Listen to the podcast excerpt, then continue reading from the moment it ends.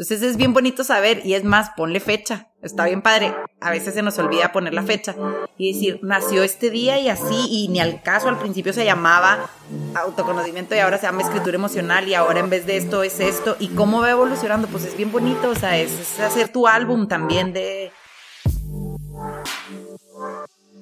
Hola, ¿cómo estás? Yo soy Mario Salinas y este programa se llama Lateral. Como sabes, este es un espacio donde la alternativa de historias, errores, fracasos y logros todos ellos son válidos. Aquí, como sabes, se comparte algo diferente y lleno de valor. El día de hoy estoy entrevistando a Nancy Toledo. Encuéntrala en Instagram como arroba eso.pienso. Nancy es escritora y autora del libro de Ser Mamá por Primera Vez. También ha colaborado con el Heraldo, la revista Pro Magazine y actualmente desarrolla talleres de escritura emocional. Hoy platiqué con Nancy sobre las elecciones que te dan paz, la escritura como principio de acción, cómo acudir a tus lugares seguros y cuándo es que debemos aferrarnos a lo bueno. Espero este episodio lo disfrutes tanto como yo. Mil gracias. Nancy, bienvenida a Lateral, qué gusto tenerte aquí. ¿Cómo gracias, Mario, muy bien, gracias, gracias por invitarme. Pues ya te vi que andas cerrando el año con todo todo. Con todo. no te vas a quedar con nada. Híjole, no, hombre. Sí, sí me quedo, pero para seguirle al año que entra. Va, conste. Oye, ahorita vamos a platicar justo del, del, de lo que lanzaste ahí por, por tu cuenta de Instagram, pero vamos a irle platicando a la gente de qué queremos platicar. Eh, tú escribes, y tú escribes ya desde hace bastantes años. Eh, ya has escrito tanto para periódicos digitales, periódicos eh, de impresos, y sé de alguna fuente que en algún momento te llegó un, un correo sobre alguien que, pues que le ah. ayudaste mucho de alguna manera, ¿no? Hasta, digo, y, se menciona así porque así fue, no, no, sabremos tanto de esa persona, pero en algún momento pensaba quitarse la vida y tú impactaste de manera positiva, gracias a un escrito. Platícame ese sentimiento de ese momento. Sí, pues mira, fue con la columna del Heraldo. Estoy hablando del 2010, 2012 más o menos, duró casi los dos años. Y pues no había tanto esto de las redes ni nada, ¿no? Entonces yo hice una, una cuenta de correo, pues para que, pues por si alguien se quería comunicar o lo que sea. Y no, la verdad es que nadie me escribía, o sea, la gente que leía el periódico era el, era el, Heraldo, entonces pues eran que amigos de mis papás, mis maestros, ¿no? O sea, me acuerdo mucho que, ay, te leí, o sea, no era tanto como los amigos o los de, los de la generación, pues entonces casi no recibía correos, allá uno que otro de me gustó esta columna. Y ese que dices, ni me acordaba, pero claro que jamás lo olvido. O sea, no me acordaba ahorita, pero nunca se me olvidar. Fue una persona de delicias, me escribió eso, que estaba pues en una depresión, no me pone mucho detalle, que estaba sumido en una depresión, que había tenido este pensamientos suicidas incluso, y que iba a pintar su cuarto. O sea, él no estaba leyendo el periódico, estaba poniendo periódico en el sí, piso claro, para pintar. Para pintar. Sí, porque no sé, yo creo que le iba a levantar el ánimo, no sé. Y dice que le llamó la atención, no recuerdo el título de esa columna, pero que le llamó la atención el título y se sentó a leerla y le cambió el chip. Y eso me pone así, o sea, me cambió como la mentalidad. Este, de ahí decidí buscar ayuda y todo esto, pero nomás te quería agradecer eso. Bueno, o sea, a mí se me hizo súper como impactante poder haber tocado así a alguien, ¿no? O sea, yo lo pongo siempre por ahí o siempre lo pienso, o sea, si mis palabras te alcanzan y son parte de tu día, un minuto que me leíste, ya me doy por bien servida, pero imagínate ser parte de la vida y más como en un, pues en un momento así. La verdad que sí estuvo, o sea, fue la primera vez que entendí el poder de las palabras, o sea, de mis palabras, ¿no? O sea, porque son mías, pero se van y llegan a alguien más a como les tocaba sentirlas. ¿Crees que... ¿Crees que lo que te pudo impactar en ese momento fue lo suficiente como para decir, bueno, creo que tengo algo que escribir a través de, mis textos que a la gente le puede servir.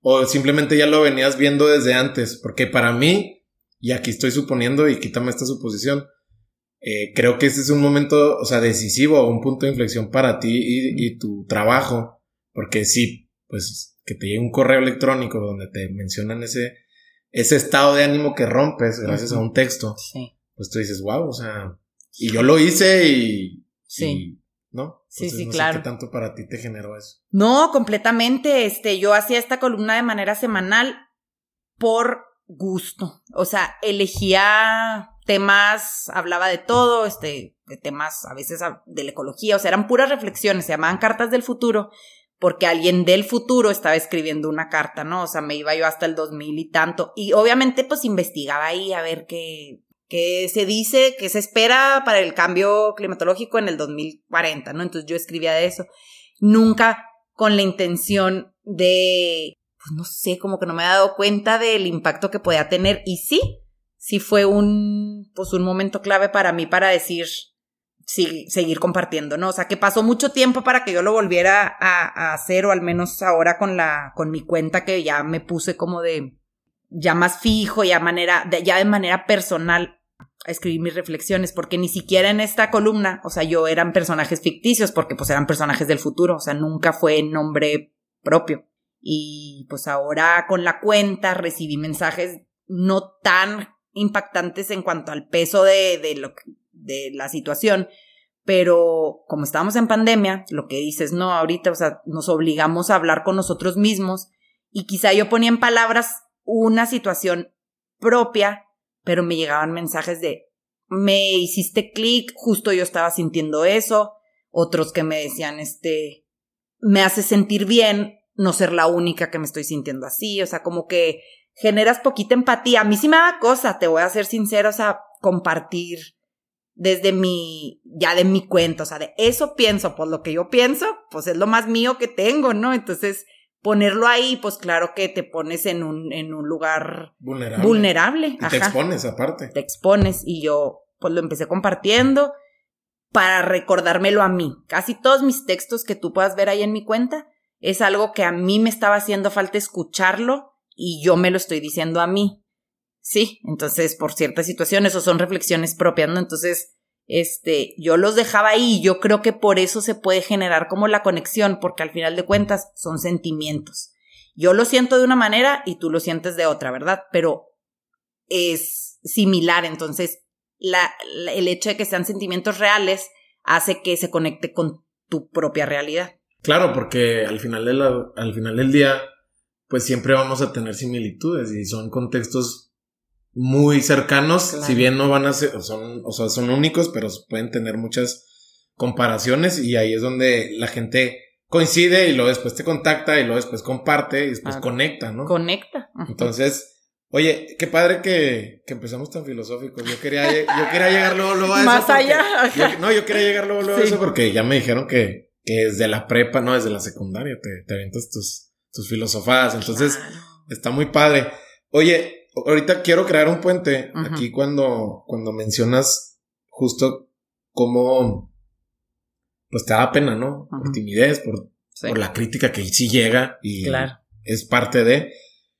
Pero no sé si me pudieras platicar cuál es el momento en el que decides compartir tus textos, o sea, abrirlo, no nada más contárselo a tus amigas o a tu esposo, etcétera, a tu familia, sino ya volverlos públicos. Ok, yo haz de cuenta, Mario, me gusta escribir a mano.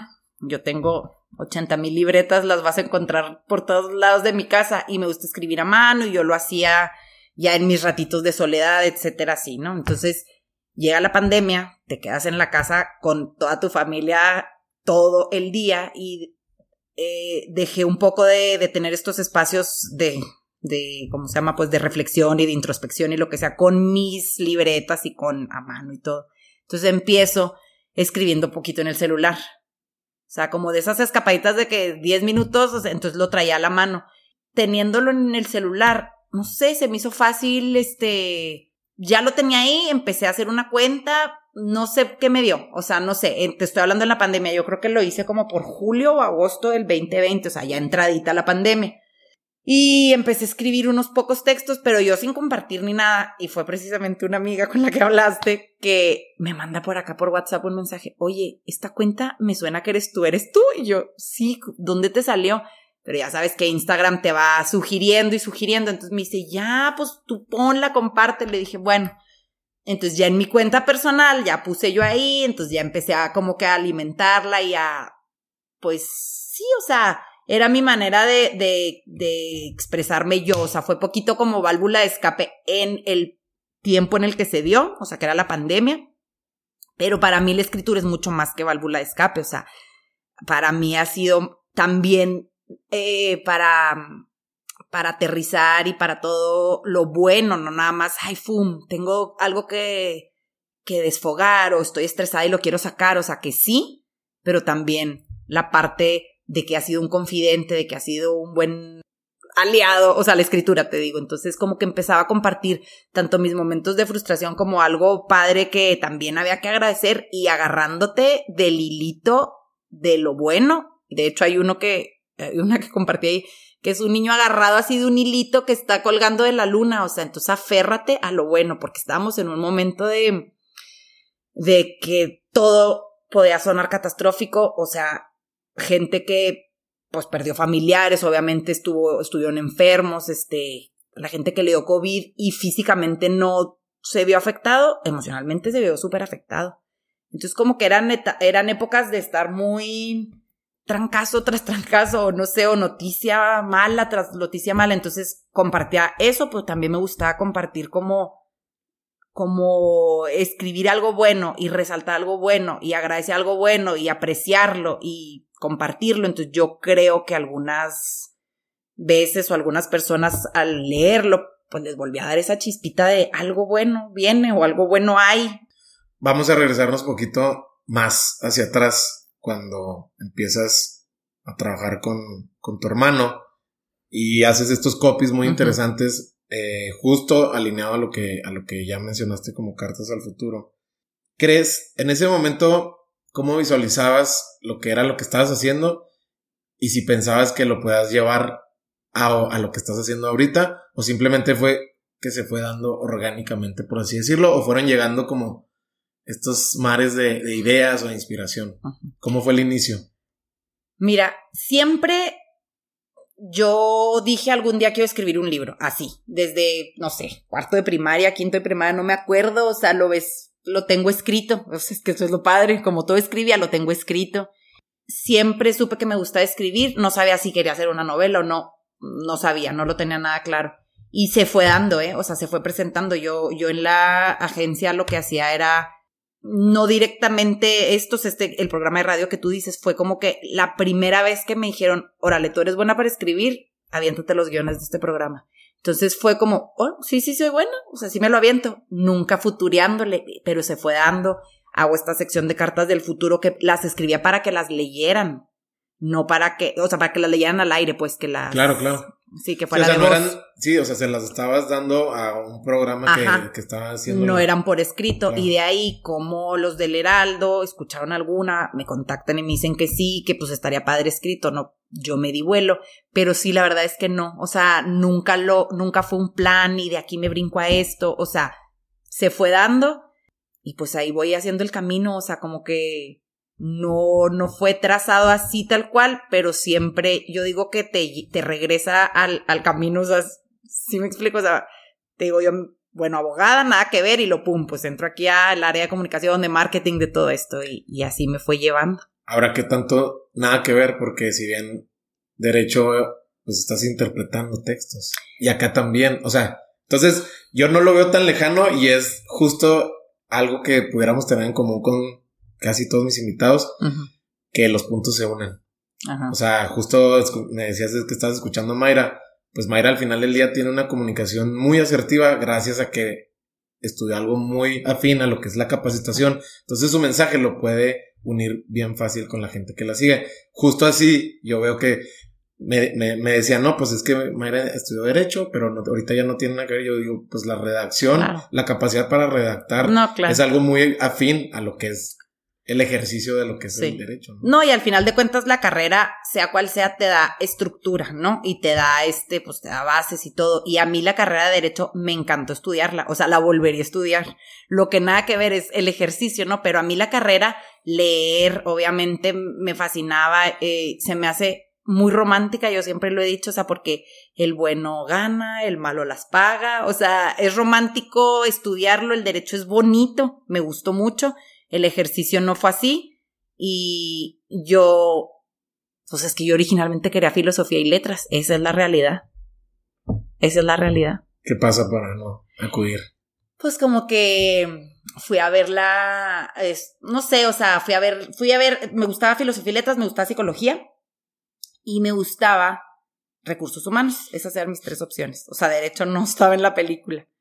Y entró a la carrera y con una de las clases como de tronco común de derecho, una licenciada me empieza a decir, oye, es que tú tienes este perfil y te gusta y eres buena, porque era buena en la clase de derecho, sí me gustaba, ¿no? Y, los códigos y leer y el libro y todo eso, entonces como que me empieza a decir, aquí también ayudas a las, o sea, a las personas, aquí también este, interpretas esto y tienes esto y tú tienes buen juicio y que no sé qué. Entonces, la verdad es que me gustó la idea de la carrera y me encantó estudiarla. En el ejercicio, pues ya es otro cantar, pero. Súper. Oye, ahorita hablábamos, antes de empezar, acerca de poquito, bueno, hablamos poquito de la inspiración. Yo creo que todos los escritores tienen su punto de vista acerca de la inspiración. ¿Tú cómo lees, pero para nutrirla hoy en día? Porque no creo que siempre llegue de manera, no sé, espontánea, por así decirlo. No, no, no, no. Este, yo creo que tiene que ver mucho mm, lo que, o sea, tú dices nutrirla y me gusta la palabra porque es con lo que alimentas tu vida. O sea, entonces se nutre tu inspiración, ¿no? O sea, del tu alimento de la vida, entonces con quién te relacionas, lo que lees, lo que ves.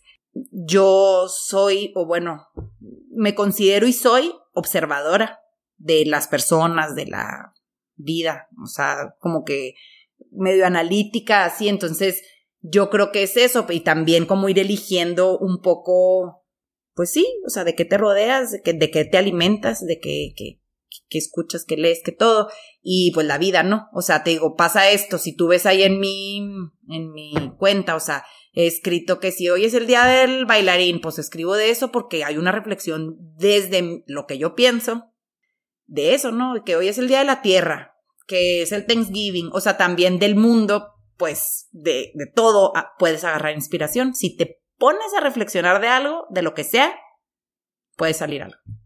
¿Cuidas este tipo de elementos como de lo que te rodeas para tener un filo más afín a lo que haces? Es decir, yo, por ejemplo, me platicaba Ceci Pando, es una acuarelista internacional que vive aquí en Chihuahua, de cómo ella, su mejor arte, lo crea cuando está de buen humor.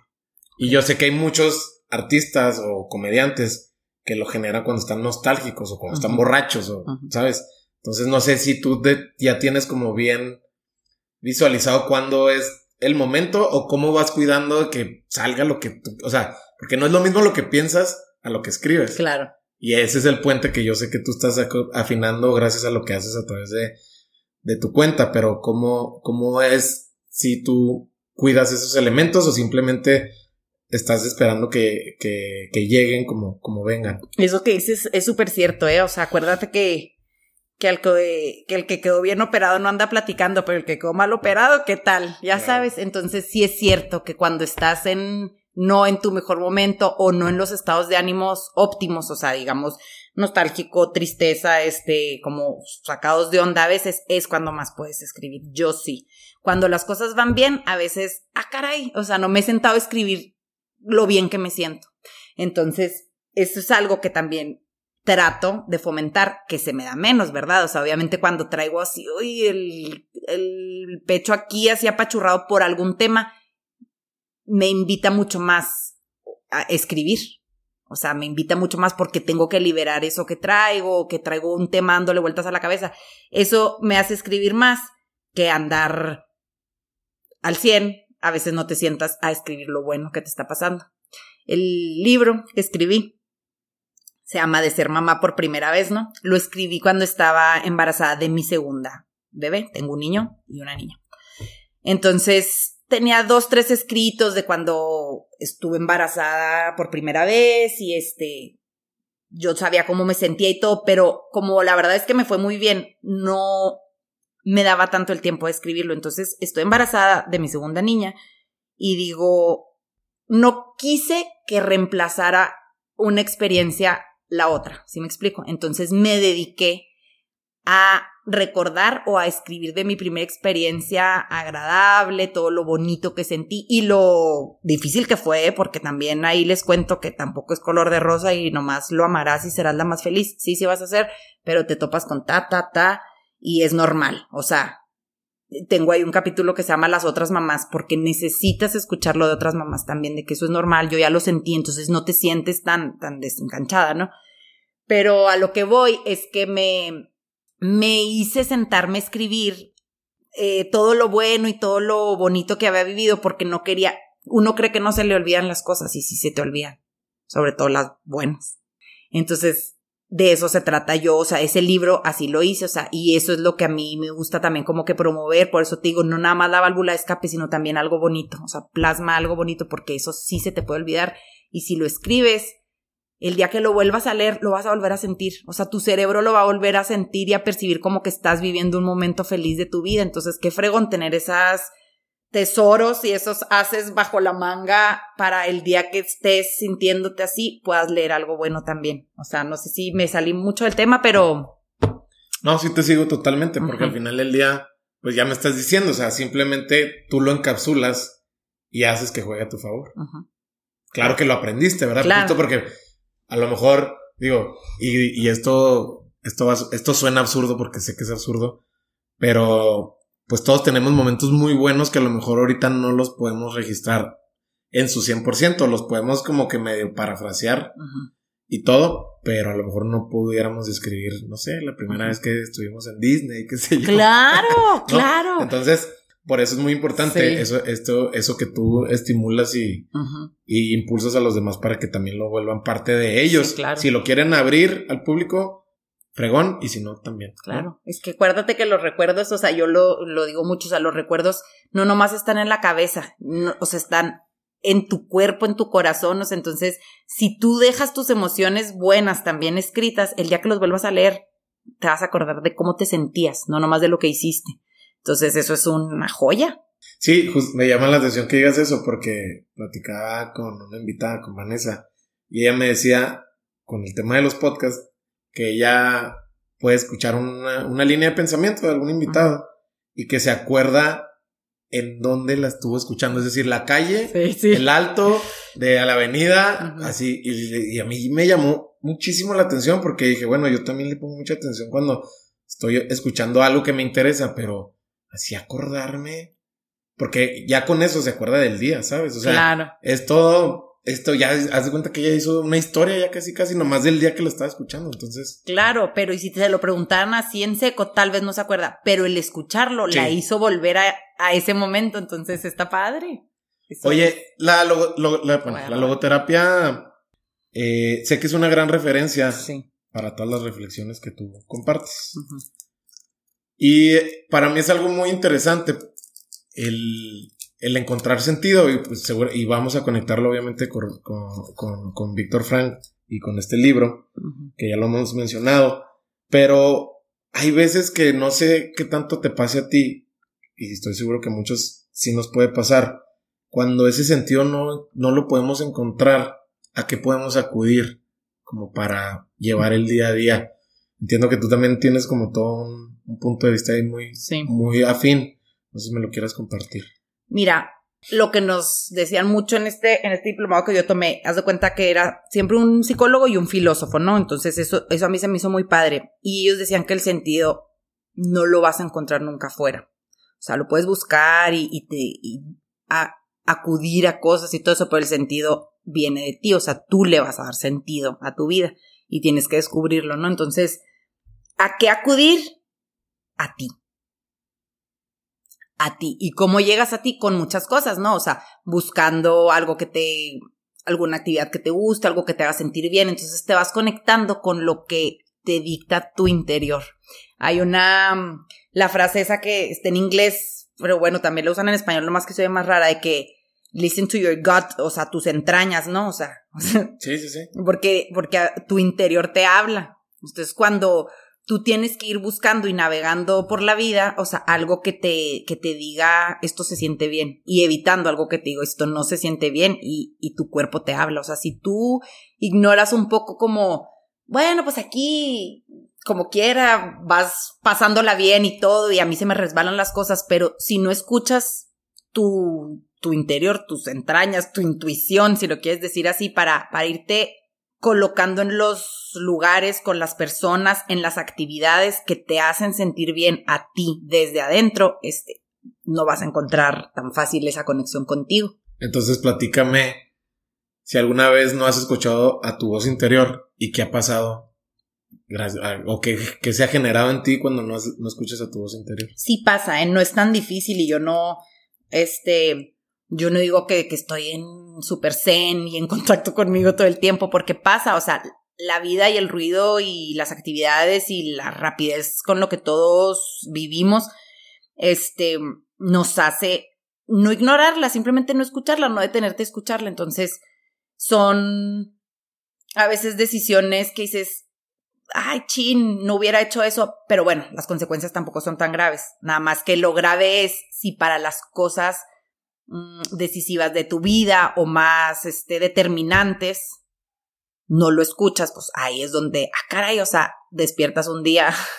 les da risa porque en el taller yo les digo, despiertas un día, ah, caray, ¿con quién, ¿con quién me casé, no? O sea, porque a veces hasta, hasta en eso puedes alejarte de tus decisiones, o sea, porque te lleva el mundo, te lleva la vida, te llevan los amigos, te lleva la fiesta, te lleva, o sea, también eso. Entonces, yo creo que lo que pasa cuando no estás en contacto con tu interior es tomar las decisiones, eh, no sé si equivocadas, pero al menos no las que tú querías.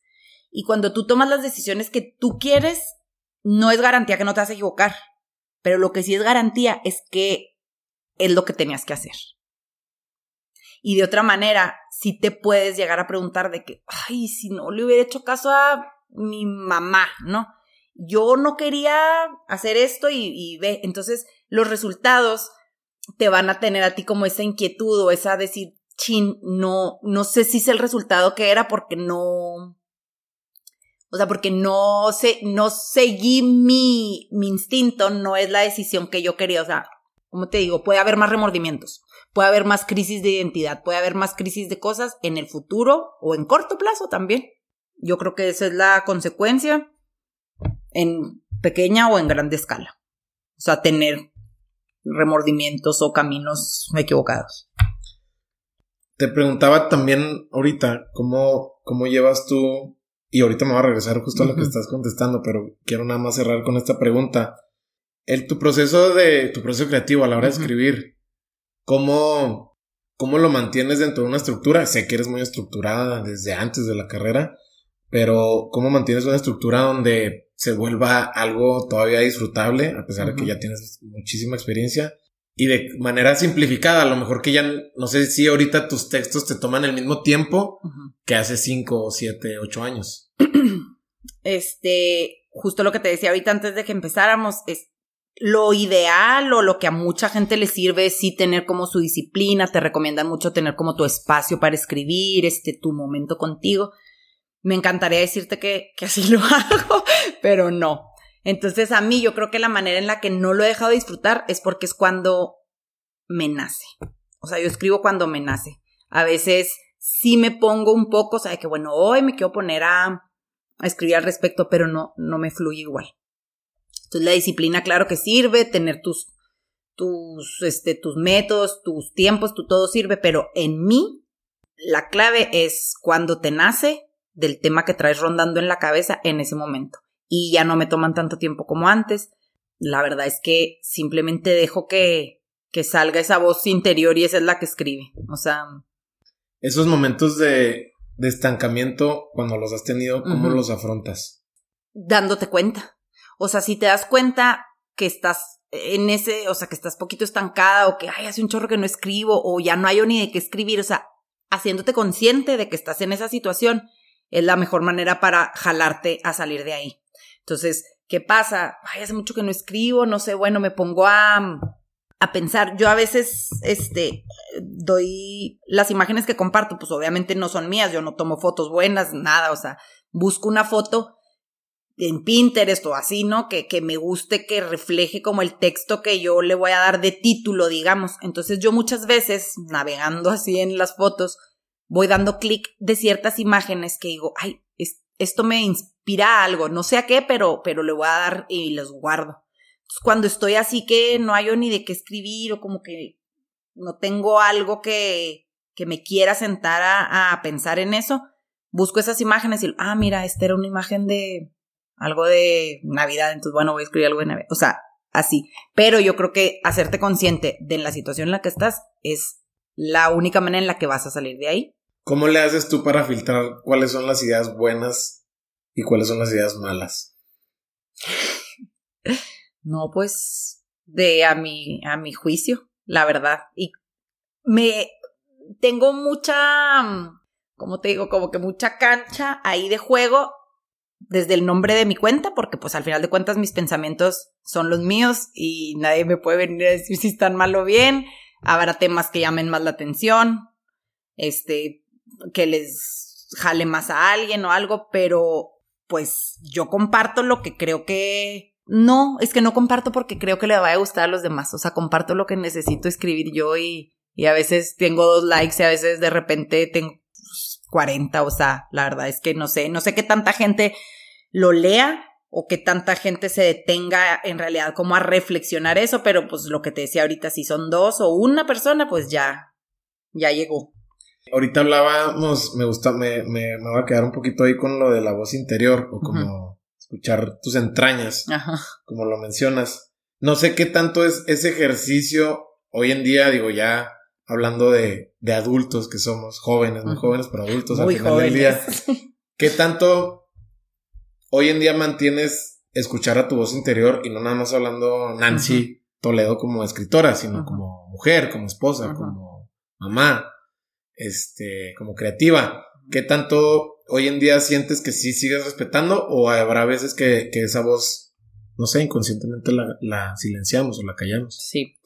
Este, sí pasa, ¿eh? Y sí estuvimos así. Yo creo que la sacudida de la pandemia, sin duda, fue, fue lo que nos hacía falta a muchos, o al menos a mí, porque si te envuelves, o sea, al menos yo que, pues con los niños y luego ya te vuelves, o sea, o más esposa, o más mamá, o más, nomás andar en, a ver qué, qué pendientes y córrele aquí, córrele allá y si te obliga, o sea, bueno, a mí me obligó un poquito como, a ver, aterrízate, y de aquí en adelante, o sea, como que nos reseteó, yo así lo siento, o al menos en mi caso, nos reseteó y de aquí adelante puedes, se vale ser selectiva con tus planes, con tus amistades, se vale, o sea, date tus tiempos y, y yo creo que ese frenón en seco que nos paramos todos fue como pues un llamado de la humanidad, si tú quieres, a, a, como decirnos, ok, de aquí en adelante, porque ya ves que, que se permitía, bueno, es que en la pandemia nomás vas a ver a dos amigos o nomás vas a tener el año pasado una posada en vez de todas las que quieres tener y todo eso, entonces como que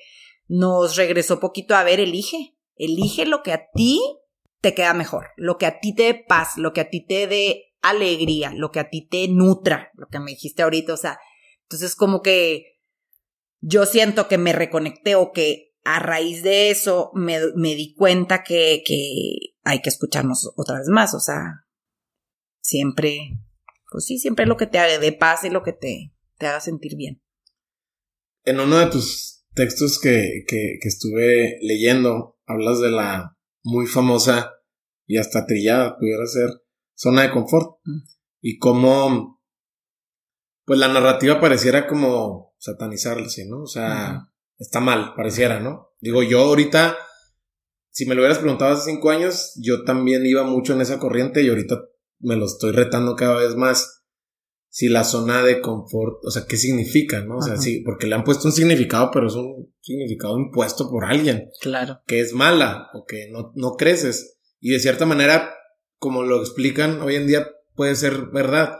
Pero también no siempre vas a estar corriendo y estirándote y rompiéndote y no.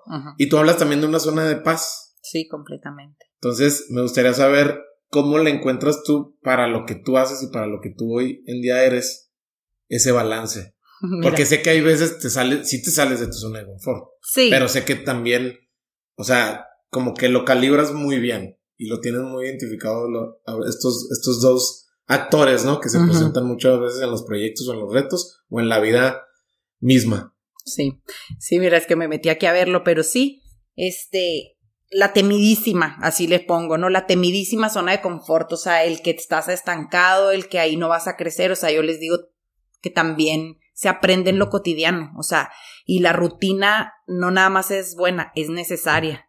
O sea, no puedes estar en un constante estrés, lo que dices, estirando, este, empujando, o sea, también eso cansa y, y el cansancio no es bueno, o sea, se puede hacer crónico, entonces no es algo que, que te tengas que forzar a salir de tu zona de confort. O sea, también el confort significa comodidad y tienes que estar cómodo en tu vida, contigo, con lo que haces, tienes que tener paz, tienes que sentirte tener como este certidumbre de dónde estás, de con quién cuentas. No tienes que andar siempre desafiando al mundo y buscando aventuras, ¿no? O sea, eso es lo que ya no me acuerdo exactamente lo que escribí, pero será que yo no soy aventurera. ¿Verdad? O sea, yo no soy la que vivo en ese extremo, yo al contrario, yo me tengo que forzar un poco. Acuérdate lo que te digo, yo lo escribo porque me lo tengo que recordar. Entonces, seguramente lo escribí en un momento en el que yo me sentía un poco atorada en la zona de confort y yo misma me recordé, eight, no te necesitas estar empujando afuera. Si estás tranquila, goza tu tranquilidad también. O sea, eh, eso es lo que alguna vez escribí, sí, Dice, la vida tiene de todo un poco, no tienes que vivir en una eterna montaña rusa, también debemos disfrutar el confort, el bienestar y la calma. O sea, se puede aprender de lo cotidiano, se puede avanzar en lugares conocidos y se debe tener un lugar seguro. O sea, eso es lo que yo creo, ¿no? O sea, es tu safe zone al final de cuentas. ¿Cuál es tu lugar seguro hoy en día? Pues estar conectada con lo mío, con los míos. Tengo la suerte de tener que me guste mi casa, que me guste mi vida, que me guste mis, me caen bien mis hijos, mi esposo, mis hermanos, mis papás, tengo amigas excepcionales, este, y, y eso, y ellas son, y de ahí me agarro, y de repente con ellos mismos me salgo o me voy por otros lados, pero pues siempre saber con quién puedes volver y con quién cuentas, yo creo que te da paz. Ahorita hablábamos de esta exposición que surge en el momento que tú decides sacarlo desde los guiones que hacías para, para el Instituto Electoral hasta hoy en día que ya está mucho más, con más músculo, ya con una propuesta muy definida y que todavía sigue evolucionando. Pero platícame cómo, cómo te permites hoy en día ser vulnerable. ¿Cómo, o sea, cómo permites ser vulnerable y que eso de cierta manera no te afecte. Porque al final del día, yo, o sea, pues las críticas llegan, a pesar de que tú me dices, y tú dices, bueno, pues es que eso es lo que piensas. Pues sí, yo, pues hay gente que critica lo que tú piensas. Completamente. así de, será lo que ellos piensan. Así de plano, así de plano es esto y este es el juego que ahorita está hecho. Y, y, ahí están las redes que pues por ahí llega todos los comentarios que no todos son constructivos. Sí, claro. Entonces, ¿cómo, ¿cómo tú llegas a ese punto donde dices tú, bueno, va, pues esto es lo que soy yo y aquí estoy? Pues mira, primero hay que saber que uno va a sentir, hay que sentir lo que hay que sentir. Entonces, como que aceptando esa, esa realidad o ese principio, sabe que no está mal sentirte y mal, digo entre comillas, porque no hay sentimientos malos, o sea, simplemente hay y hay que sentirlos, porque si no, no se van, nada más te van a, a causar este peso en tu vida. Entonces, en el momento, obviamente, pues no comparto todo, sigo escribiendo muchas cosas personales para mí, ¿verdad? Pero el hecho de, por lo que te decía ahorita, o sea, yo creo que mientras más real escriba yo algo, más puedo llegar a, conectar con alguien más, o sea, va, va a haber esa empatía y también va a haber los que critiquen y todo, pero mm, como te digo, si tú estás decidido a hacerlo, o sea, si tú estás decidido a compartir, o sea, yo, pues que venga lo que tenga que venir, ¿verdad? O sea, no, no lo hago por buscar una reacción. Lo que te lo vuelvo a repetir, o sea, yo comparto lo que a mí me sirvió escribir en ese día por alguna razón y si impacta, qué padre. O sea, no lo haces, yo no comparto buscando impresionar o buscando ah, a ver si de aquí pego y me hago famosa. O sea, o, o a ver qué digan y que los aplausos, o sea, los aplausos caen perfecto, ¿verdad? No te digo que no gustan, pero si no los estás buscando, tampoco te afecta no recibirlos y tampoco te afecta los tomatazos, pues que vengan, o sea. Las escrituras, bueno, la escritura, el texto o todo esto que has generado a través de tanto para el público y para ti, ahorita estás mencionando que no todo lo, no todo lo publicas y obviamente seguramente es lo más sano que puedes hacer. Pero yo lo que veo es que muchas veces es desahogarnos, sobre todo para nosotros mismos. Pero también hay veces que creo que cuando plasmas la idea es como el primer paso para la acción. No sé si eso te pase muy seguido o cuando te ha pasado cómo se ve. Si, no sé, algún viaje que digas tú, bueno, es que hoy me inspiré en una película donde vi y dices tú, bueno, fuck it, ¿por qué no, por qué no estoy ahorita de viaje? O ¿por qué no lo planeo y me, llevo a mis hijos y a, mi familia? O, o, al revés, hoy, hoy en día que me dices que, que, que has generado estos talleres, tanto presenciales como online, no sé si eso surgió desde una idea que hiciste tú, pues la estoy poniendo aquí en un escrito y dije, bueno, ¿por qué, qué tanto me falta para que pase eso? Claro. Este, fue muy de repente la idea. O sea, yo empecé, te digo, con, con todo el tema este de, del autoconocimiento por el diplomado de logoterapia. O sea, tiene mucho eso que ver, ¿no? Pues conocerte y así. Entonces, como que yo fui dándome cuenta que escribir servía para eso y que no era receta mía. O sea, como que yo dije, bueno, entonces lo voy a compartir porque creo que ahorita lo que te decía es un despertar de la humanidad si tú quieres y la gente se está dando este tiempito. Entonces, yo empiezo compartiendo los talleres de poquitas personas. El primer, al principio los talleres se llaman autoconocimiento a través de la escritura. Están un poco más intensos, más filosóficos, más metidos hacia conocerte a ti. Y fluyeron muy padres. Fluyeron muy padres los talleres. Este, yo sí me gusta rayar las cosas, porque eso que dices, hasta un viaje o, planear algo, como planear un taller, en el momento que sale de tu cabeza, se hace real. Porque mientras siga en tu mente, pues es una idea volando entre mil cosas. O sea, tenemos pensamientos rapidísimos y variados todo el día en la cabeza.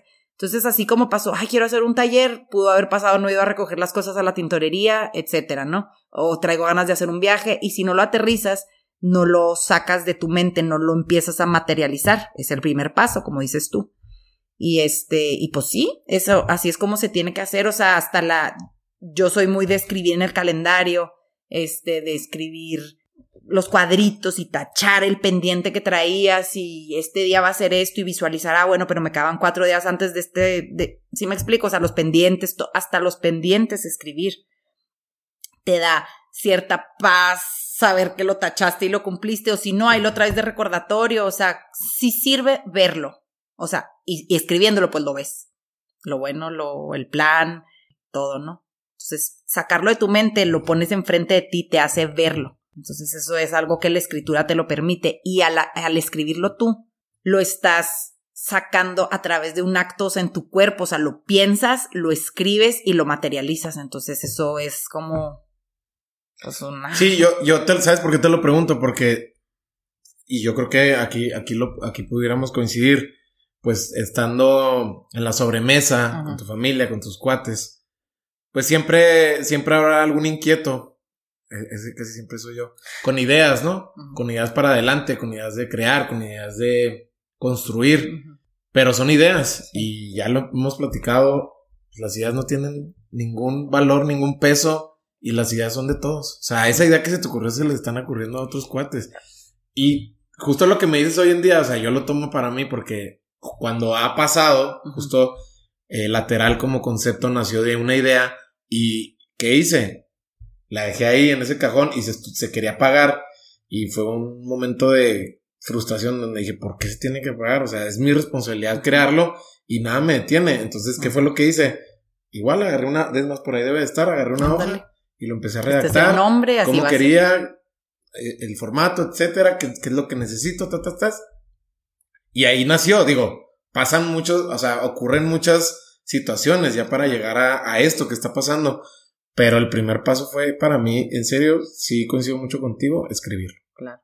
Aparte es bien bonito poder volver a, a, verlo, o sea, decir, este cuaderno, bueno, yo casi no tiro, hay unos que sí son cuadernos dependientes y de cosas que al final del año, justo ahorita que se acerca, híjole, voy a sacar y tiro cosas, ¿no? Pero no tiro mis cuadernos los que son de este tipo, o mis libretas que son de este tipo de, como de ideas y de cosas.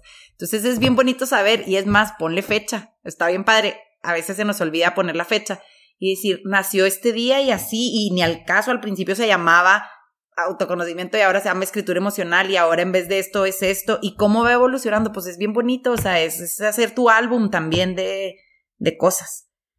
Entonces, sí, escribir es un acto maravilloso de, de plasmar ideas, de planear y de todo. Oye, ahorita que hablabas del autoconocimiento, no sé si tú tienes ahorita ya una manera más clara o a, a lo mejor una estructura de lo que nos ha enseñado la pandemia, de la salud mental, pero sobre todo tú hoy en día, ¿cómo cuidas tu salud mental? Pues haciendo algo que te haga bien a ti. Y, y eso solo vas a saber tú, ¿no? O sea, igual habrá gente que va a decir que aburrida Nancy que se la pasa escribiendo o, leyendo, ¿no? Entonces, tienes que, que, tener como tú, lo que te decía ahorita, son unos haces bajo la manga, o sea, decir, a mí me hace bien salirme a caminar. Y yo le estoy pasando mal y este día, ah, ya me acordé que caminar, entonces salte a caminar un ratito, o ya me acordé que poner una canción a todo volumen, o ya me acordé que regar, que cuidar mis plantitas, que todo, o sea, a mí me hace bien escribir, me hace bien hablar con alguna amiga o algo porque no soy muy de hablar, o sea, entonces como que a veces necesito como esa parte de social relajada, ríete tantito, entonces a mí eso es lo que me hace bien, me hace bien pues hacer algo de ejercicio, aunque sea salirte a caminar, lo que te digo, o sea, nomás como que saber algo así, este, te cambia el chip y empiezas a disfrutar y a verle el lado bueno a todo, porque todo se puede ver por los dos lados de la tortilla, o sea, toda tortilla tiene sus dos lados y puedes estar diciendo, chin, aquí estoy, este, bañando a los niños y yo que quería salir, o ahorita estoy aquí, qué padre es mi momento, ya mañana salgo, ya me programo, o sea, puedes disfrutarlo o, o sufrirlo terriblemente lo que sea que estés haciendo. Y es cuestión de que uno le busque. Hablamos un poquito más de lo que es tu taller de escritura emocional, digo. No vamos a hacer el masterclass aquí para que la gente también que se enganche te acuda contigo. Pero escritura emocional, hoy en día, ¿para qué nace? Mira, la escritura emocional se puede conocer también el nombre como escritura expresiva y al final de cuentas, pues expresarnos a todos nos sirve, ¿no? O sea, lo que decíamos, sacar de ti alguna preocupación o alguna alegría, también eso sirve. Entonces, a mí se me hace padre hacer el taller, ofrecerlo y presentar la herramienta de escribir en tu beneficio. O sea, al final de cuentas, esto es, te puede servir a ti como de terapia desde ocupacional hasta este, de tu salud emocional, o sea, hablar de traumas y de cosas, ¿no? O sea, lo recetan quien tú le pongas la mano. Psicólogos, este, maestros, coaches, mm, no sé, doctores incluso, o sea, gurús, de lo que sea, ¿no? O sea, escribir en realidad es un acto que físicamente te hace bien. Entonces, lo que te decía ahorita, o sea, estás conectando, es de las pocas cosas que te permite conectar con el momento, que ahorita es el mindfulness y todo eso, porque no puedes estar de multitasking y ahorita vivimos en un mundo saturado y, y que estamos siempre haciendo esto, pero pensando en lo otro, pero acá por un lado. Entonces, escribir tiene tu mente, tu cuerpo y tu alma, si lo quieres ver así, o tu espíritu al mismo tiempo conectado. Entonces, es una manera excelente de darte un ratito de como de desconectarte con lo demás, porque no puedes estar hablando por teléfono y escribiendo algo. Entonces, si te das ese, ese ratito de conectar así, es, es físicamente relajante. O sea, terminas satisfecho. Te volveré a preguntarlo para irnos más profundo. ¿Para qué nos sirve este momento de introspección hablando de escritura emocional? Para conocerte a ti mismo, para saber qué está fallando o qué estás disfrutando, porque también reconocer lo que estás disfrutando te va a hacer volver ahí o buscarle más por ese camino a las cosas.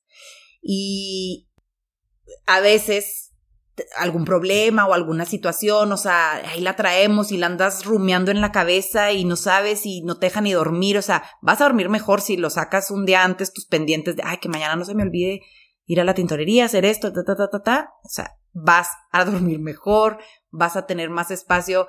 Todo lo que sale de tu mente da espacio para algo más. Yo les digo, o sea, si no traes mil cosas en la cabeza, chance y te fijas qué bonito está el atardecer. Y si traes mil, te puede estar haciendo Dios el espectáculo más hermoso en el cielo que últimamente está Increíble. Están increíbles. Pero si vas acá manejando y hablando por teléfono, no sé qué, ni viste. Entonces, es que es así como tenemos que vivir, vivir lo que estamos viviendo, sentir lo que estamos sintiendo. Entonces, eso es lo que yo creo que te, que te sirve, o sea, porque la escritura emocional al final de cuentas es sacar tus emociones buenas, malas, momentáneas, profundas, intensas, o sea, de todo. ¿Para qué? Para estar ligero, o sea, que tu mente esté libre de disfrutar, de crear. O sea, porque si traes mil preocupaciones, no se te ocurre un podcast. No se te va a ocurrir, o sea, si traes este un problema único que te anda ahí dando vueltas, no vas a disfrutar la cena con tus amigos, no vas a, nada te va a, a dejar vivir el momento como vivir el momento. Oye, hablando de eso y yéndome igual a la cotidianidad como la mencionas, ¿tienes algún hack que tú utilices o que nos recomiendes justo para eso, para, pues, obviamente, la rutina, o sea, traemos el, el multitask, traemos los mil pendientes, los mil proyectos, pero, ok, ya son las siete, voy a cenar con mis papás. No sé si tú tengas algún truco que nos puedas compartir, como para desahogar poquito eso o aligerar la carga como para estar en el momento presente. Eh, este momento como el stillness que menciona mucho Ryan Holiday este momento de quietud, como para estar ahora sí en el momento disfrutando, pensando, ejercitándote, qué sé yo. Me encantaría decirte que sí, pero la verdad es que no. O sea, mi momento de, de aterrizarme conmigo es escribir. Este, trato de, de, a veces separarme del celular, porque híjole, sí. O sea, estás haciendo cena, platicando con no sé quién y hablando con no sé quién, entonces trato no lo hago como tanto como me gustaría, porque también es una buena herramienta, o sea, no lo satanizo, ¿no? Pero como que hay que darle espacio a todo. Entonces, a ver, si vas a estar comiendo con tus papás, trata de dejar tu celular, trata. Oye, es que hay autores que mencionan que hoy en día el superpoder de, de del, del siglo XXI es hacer una sola cosa a la vez. O sea, no estar en el multitask. Si, si vas a, si vas a comer, o sea, de comer, digo. Así, ¿no? La conciencia del momento que también ahorita dicen mucho, o sea, este, si es cierto, si es cierto, es que estamos en un mundo saturados, estamos, este, intoxicados de información, dependientes de cosas, entonces, por eso yo promuevo tanto escribir, porque te regale ese ratito. Entonces, si te quieres desconectar, ya deja tú profundo o no, este, no tienes que escribir nada muy profundo, o sea, honesto, un ratito tú contigo, lo que sea que se tenga a tu mente. Entonces. Me, me hiciste pensar, ahorita que, que decías de cuando estás escribiendo, pues sí, estás con tus manos escribiendo, digo, lo, estoy haciendo de una manera muy burda la descripción. Pero yo creo que cuando estás escribiendo es muy raro que estés haciendo otra cosa, porque no puede, o sea, no puede. inclusive si tú dices, bueno, el teléfono, yo creo que sí, yo creo que sí pospones el teléfono porque dices tú, no, estoy, o sea, estoy en mi zona, estoy, está fluyendo la idea, la estoy vinculando parte por parte. Esto, bueno, yo creo que el teléfono sí me puede esperar 15, ah. 10 minutos. Y si tomas el teléfono, interrumpes la escritura, o sea, no, la puedes hacer simultánea. no, y para volver, ya no, no sé si a ti te pase que dices tú, no, ya, te sacan de... O sea, ¿por qué, ¿por qué me fui? Ya no estoy volviendo a la misma zona. O sea, vuelves ya como que ya viste las redes, ya contestaste el correo. la idea que tienes se ve influida por otras cosas que ya llegaron a tu mente. Porque... Se ve más hueca, ¿no crees? Digo, a veces, no sé, yo también, yo peleo mucho eso conmigo mismo, justo como dices con el teléfono, a la hora de buscar ángulos como para, justo para esto, para, para la entrevista, o para ver qué voy a decir, o ver qué voy a hacer y sí trato de que el teléfono no se vuelva protagonista. Claro, sí, sí, completamente. Oye, eh, hay un ejercicio que, que, que, se me hace muy interesante y me gustaría compartirlo contigo, a ver tú qué, qué es lo que eliminarías. Es un proceso de eliminación. Eh, ya, se, ya estamos diciembre y pues ahí viene ya la Navidad a la vuelta de la esquina y Año Nuevo, el famoso Año Nuevo. Y siempre hablamos de propósitos, de objetivos, metas, ¿no? Pero este es un ejercicio de eliminación. Y si tú tuvieras que eliminar tres cosas de lo que hoy en día haces, actividades, qué sé yo, ¿qué estarías eliminando y por qué? ¿Qué eliminaría? Mm. Híjole, Mario, me pones en aprietos. No sé qué eliminaría. Yo creo que perder el tiempo en la parte que tengo sin satanizar el celular, pero en la parte como no tan enriquecedora de estar en el celular. O sea, trabajo ahí porque pues ya sabes si los WhatsApp, si es necesario y todo eso, pero yo creo que sí, ya sabes que la pantalla te dice eh, tu acumulado de horas en la en el día o en las en promedio, digo, de esas, meta, una fue estar perdiendo el tiempo. Entonces yo creo que esa sería una de las cosas que eliminaría. Justo ese ejercicio yo lo compartí primero con mis alumnos y me llamó mucho la atención porque tuve un alumno que pasaba 12 horas en el teléfono. No inventes. Sí, pues su estado de concentración era nulo, ¿no? Pues claro. Entonces fue todo un reto para él, digo, ya me estoy metiendo mucho, pero eh, fue todo un reto porque sí. pudimos, o sea, gracias a muchas actividades, gracias a que se consolidó él como alumno y pues están en este brinco de, de adolescentes adultos, sí. pero pudo bajarle a seis horas, que para mí se me hizo una pues ganancia increíble. Pero sí, sí, es que el teléfono. somos, somos su producto, creo yo, para el teléfono. No el teléfono. Pues por eso se llaman redes. O sea, al final de cuentas son para atraparnos y está en uno nadar poquito contra corriente y, utilizarlas a nuestro favor. O sea. Oye, hablando de la escritura, y ya que te hice esta pregunta de eliminación, eh, para ti, ¿cuál es la lección que más te ha costado aprender acerca de todo lo que has hecho, porque pareciera que no, pero sí tienes mucha, mucha experiencia ya haciéndolo público. ¿Cuál es la lección que a lo mejor te ha costado más aprender, que llegó más tarde, que a lo mejor no estabas viendo, o que a lo mejor no querías tomar en ese momento? Porque también es, o sea, es, justo lo platicamos ayer, o sea, hay veces que los consejos nos llegan y está chingón el consejo, pero no estamos listos. Mira, yo creo que algo que, que me costó ver o como entender así, que pues al final de cuentas es una lección, es precisamente eso, que tus ideas no nada más son tuyas, o sea, puede haber alguien que esté viviendo una vida paralela a ti, que tenga las mismas ideas y que todo eso, y que si tú no pones acción a las cosas, alguien más lo va a estar haciendo, y va a estar haciendo lo mismo que tú. Y por ahí escribí uno que dice, o sea, habrá quien haga lo mismo que tú, pero nadie lo va a hacer como tú. Entonces, como que yo ahí capté, porque esas de que no, uy, ya me. Alguien que no sé, que yo veía que alguien que estaba compartiendo sus escritos y wow, cuántas reflexiones. Y yo, ay, ay, pues si yo también puedo hacer eso, y, pero en vez de ver lo negativo como que ay, ay, ella sí, yo no. Sea, a ver, si tú no es porque tú no lo has hecho. Si tú no es porque tú no has compartido, no te has puesto a viva y no, no has sí, o sea, no has perseguido esa idea tuya, o sea, la echaste en un cajón y si alguien te está comiendo el mandado, no es porque era tu mandado, o sea, es que hay, sí me explico, esa fue una lección que yo dije, ok, no voy a descartar mis ideas, las que me, las que mi interior y mis entrañas me digan que por ahí es seguirle. Y mira cómo se ha dado, o sea, yo compartí la cuenta porque la compartí y que luego el taller y luego ya ahora tengo otros talleres y luego se me están ocurriendo tantas cosas que mi propio caminito me va diciendo por dónde, no soy yo poniéndome y ahora quiero esto, o sea, de verdad que no han sido mmm, rayitas que yo tengo que ir alcanzando, o sea, sino que es, ah, ahora salió esto. Y ahorita que me, que me decías eso, el taller de escritura emocional me escribió una, una de las que tomó el taller, este, oye, que en una pues, que es como, no sé de qué edad son, pues es una escuela, pues, y te queremos que para los adolescentes, para adolescentes no lo podrás adaptar. Ah, caray, nunca lo había pensado.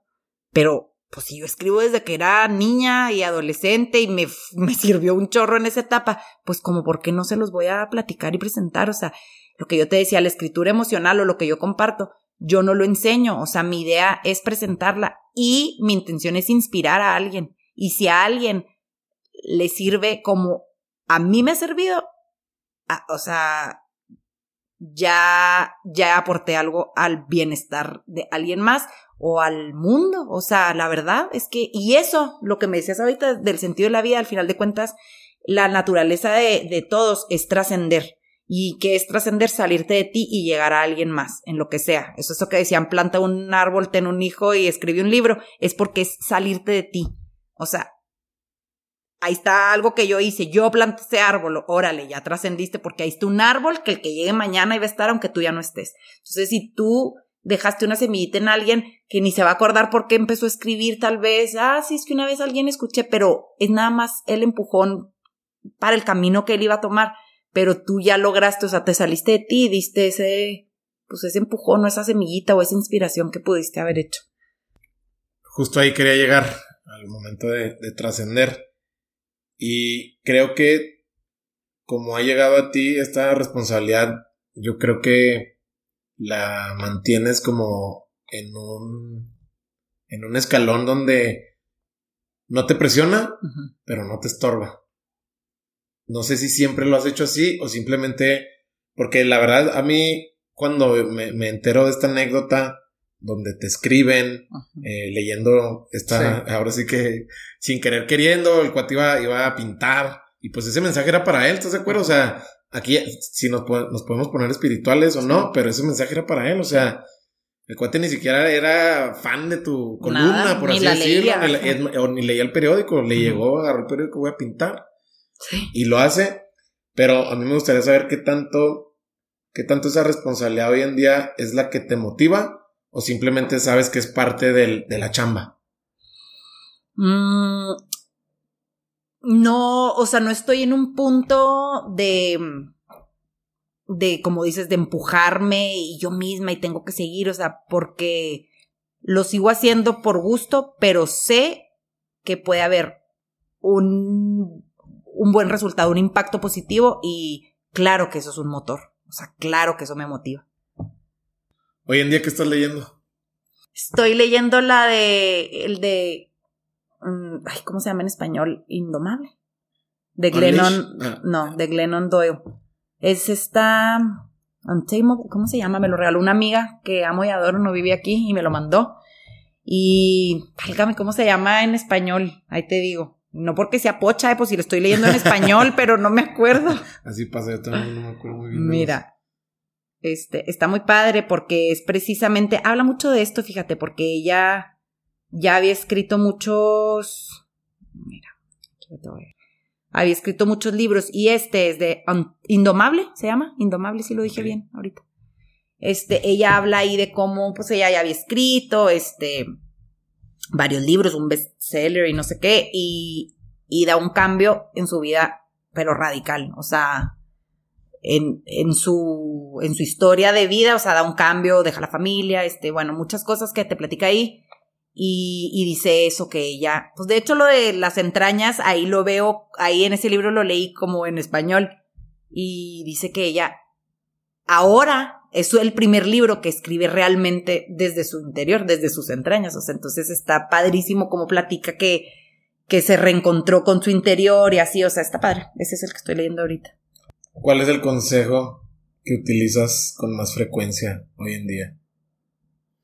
No, la verdad es que cuando alguien se acerca a mí con un consejo, a mí lo único que me gusta como hacer es darles como si me la preguntan, mi perspectiva y luego preguntarles las de ellos, o primero las de ellos, ¿por qué estás diciendo eso? No, es que alguien, no, que me platique, no, es que yo se me hace que la regué, pero ¿por qué dices que tú la regaste? O sea, como que me gusta cuestionar un poco, no doy consejos, no me atrevo a, a meterme en, en las decisiones de alguien más, nomás como que sí me gusta, pues, cuestionarlos y sí jalarles un poco las orejas si es, si es necesario, O sea, pero alguien que se acerque a mí, pues. Eh, platícame ya por último y vamos a ir cerrando, pero sí me gustaría mucho también para la gente que nos escucha que nos platicaras un poquito de, los talleres que vas a, estar dando. Entiendo que a partir ya del próximo año. Sí. Eh, pero antes de eso, ¿cuál ha sido el mejor regalo que te han dado?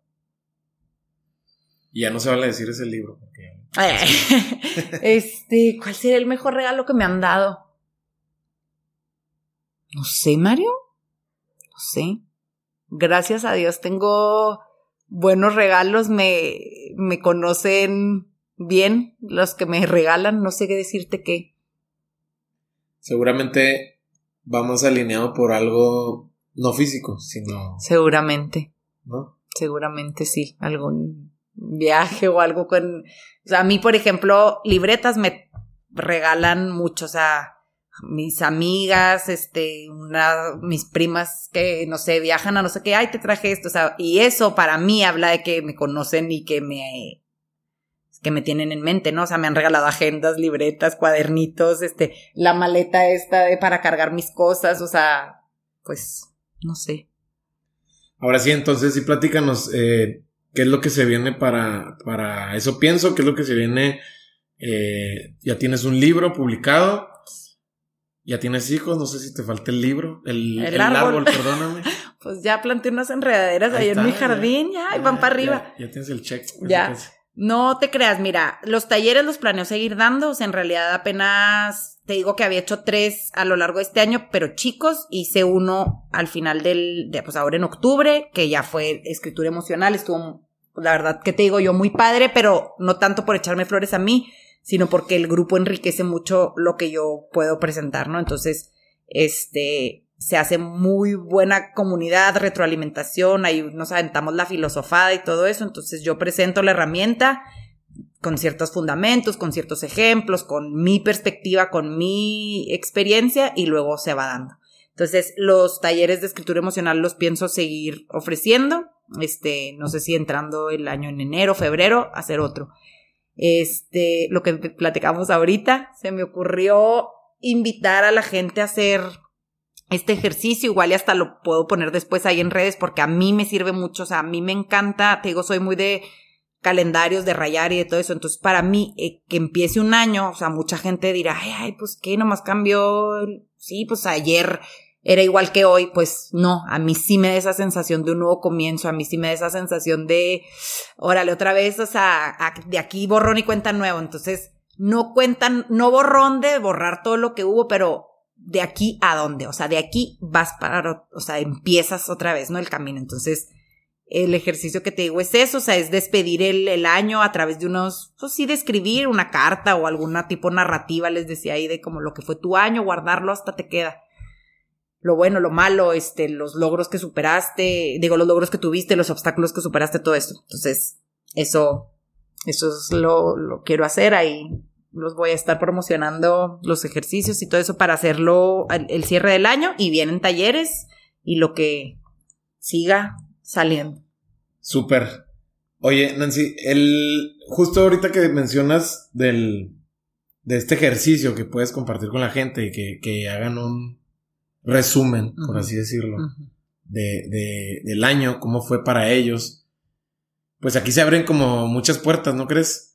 no sé qué tanto esas puertas eh, valgan la pena a veces no abrirlas. O sea, yo creo que siempre vale la pena abrirlas.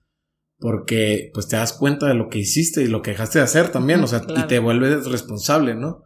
Entonces no sé si esa parte cuando, cuando lo has llegado a hacer con, con la gente que se, se interesa, no sé si hay como tipo una revelación para ellos o algo, porque pues lo estás volviendo consciente, ¿no crees? Claro claro que es hacerte consciente de todo. Y al final de cuentas decir, pues llegué hasta aquí. O sea, y el siguiente nivel de Mario Bros. a ver qué me va a traer, pero ya, ya esto y esto. Y si no exploré por esa puerta y me quedé con la curiosidad, vamos a ver si este año me animo o si se me vuelve a presentar, ¿no? O sea, te hace responsable y también planear lo que sigue, lo que decíamos ahorita. Si traes tres, cuatro inquietudes, escríbelas, no tanto los doce propósitos de cada uva que te comes, pero si sí traes propósitos o ideas, pues plásmalas para que no se te olviden, para que allá por marzo, abril digas, ah, oye, pues si yo trae ganas de plantar un árbol y no lo he hecho y ahorita que viene la primavera se puede, se preste el clima, o sea, eso, planear un poco, este, sí, o sea, aterrizar, decretar, si tú quieres decirlo también así, que a mucha gente también eso le gusta, o sea, es, es sacar lo que traes en tu mente y tus deseos, ¿no? Y tus ilusiones, o sea, se vale, y tus miedos. Ya. Nancy, pues te quiero agradecer mucho. Digo, sabía que, que podíamos irnos profundo a esta parte de reflexión porque eres la persona indicada para, para eso. Por ahí estás muy, muy activa en Instagram, entonces ahí pues invitamos a la gente, ¿no? Que, te, que te busque, que te siga. Eh, este ejercicio Las fechas son 20, bueno, obviamente antes de Navidad, claro. Sí. 21, 20. De... 21, pensé en 21 porque me, me gusta el número, la verdad. Sí, sí, sí. Se me hizo buena semana, que es justo la de Navidad, antes de que empiece ya. La verdad es que yo creo que ya del 23 al 6 de enero nadie trae cabeza de nada. Entonces es el 21 de diciembre, no tengo todavía la hora, pero ahí lo voy a, a compartir. Y pues el que quiera Igual ya está el live ahí, les dejo el ejercicio. No sé, te digo que hoy se me ocurrió que estuve ahí conectada con la naturaleza, hasta me inspiré y escribí un, este, un escrito de que somos de la naturaleza. y es la verdad. Es la verdad. Sí, pues por eso, por eso somos tan vulnerables a conectarnos tan rápido cuando salimos a, que se va aquí a la sierra, ¿no? Claro. quieras, ¿no?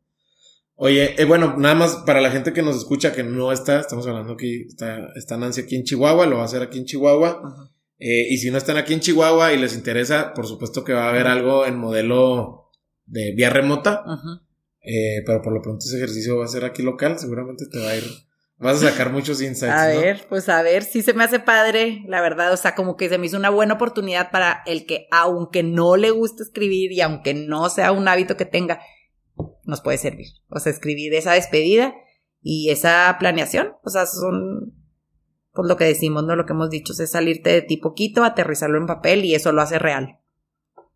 Oye, Nancy, te quiero agradecer mucho la, no sé, la sinceridad con lo que lo compartes y la simpleza con lo que, o sea, no sé, para mí le quitaste la pretensión a lo que yo veía que se pudiera hacer tan complejo como, como es escribir, pero al final del día justo lo dijiste al inicio, o sea, uno empieza de, de, de su inicio. Tu inicio y mi inicio son diferentes. Claro. Pero todo puede ir evolucionando y avanzando. Entonces, se me hace bien padre cómo lo, cómo no lo compartes, porque creo que invitas a la gente a que lo haga, ¿no?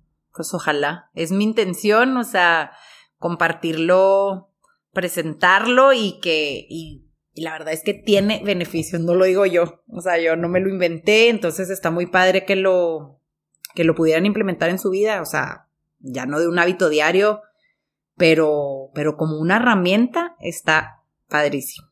Nancy, ¿dónde te puede encontrar la gente que te quiera? Está, pues estoy ahí en Instagram, comparto, arroba eso punto pienso. está este, su, su, está muy brandeada. Vengo brandeada. Y, tiene ahí, bueno, tienes por ahí ciertas agendas, etcétera. Ah, sí, son libretas, mira, son unas libretas que yo las pensé para el taller. Es son, haz de cuenta, es un libro en blanco, literal. Y una de mis frases que vienen allá adentro es, el espacio en blanco donde nada es, todo puede ser. Entonces, que tú recibas un, una libreta en blanco, puedes convertir en lo que tú quieras, en tu álbum de recuerdos, en tu desahogo, en tu terapeuta, en tu mejor amigo, en tu planificador, este, entonces, estas libretas, te digo, yo las pensé para el taller, para sembrarles precisamente, o sea, que tengan el, el lugar en donde dejar sus emociones. De hecho, eso dice, deja tus emociones aquí. Entonces ahora, eh, pues como que con el, la, la, onda navideña y todo eso, me las estuvieron pidiendo para regalitos. Entonces yo fascinada. Mientras más gente tenga un cuaderno hermoso, una libreta bonita en donde, en donde expresarse, yo por mí llego a todos. Entonces por eso dije, bueno, pues ahí están. O sea, ahí están esas libretas, el que quiera yo tengo. Tienen unas, unas cuantas frases ahí adentro que sé que el día que las lean es porque estaban destinados a leerlas, porque están como aleatorias ahí adentro. Entonces, este, esa zona, ahí las tengo también. Ahí me pueden contactar este por Instagram, ahí las tengo. Y, y pues nada, eso es todo lo que yo comparto, motivo y promuevo que escriban, que escriban y se expresen al final de cuentas. Ya. Nancy, pues muchas gracias. Gracias por tu tiempo. no, a ti, Mario, gracias. Por tu cercanía. Y seguramente va a haber gente que vaya a conectar mucho contigo. Ojalá. Por ahí los estamos esperando. Oye, por último, feliz Navidad. Igualmente. ¿Ya? ¿Ya, ya, hay que desearlo? No, ya, ya. o sea, campanas de Belén por toda la ciudad. Ya. Va. Mil gracias, gracias, gracias a ti, Mario. Y eso fue todo por hoy. Pues bueno, te recuerdo que este y todos los episodios los puedes encontrar en Spotify, Google Podcast, iTunes o cualquier plataforma de audio digital. Si este episodio te gustó, por favor compártelo por WhatsApp. También suscríbete en iTunes y califícanos con 5 estrellas. Eso nos va a ayudar mucho para llegar a más gente. Nos puedes seguir en Spotify y no olvides activar la campana de notificación para que no te pierdas ningún episodio. Y por último, búscanos en Instagram como Lateral Podcast. No olvides mencionarnos en tus historias a Nancy y a mí si conectaste con algo de lo que escuchaste. Mi nombre es Mario Salinas y nos vemos en el próximo episodio. Gracias.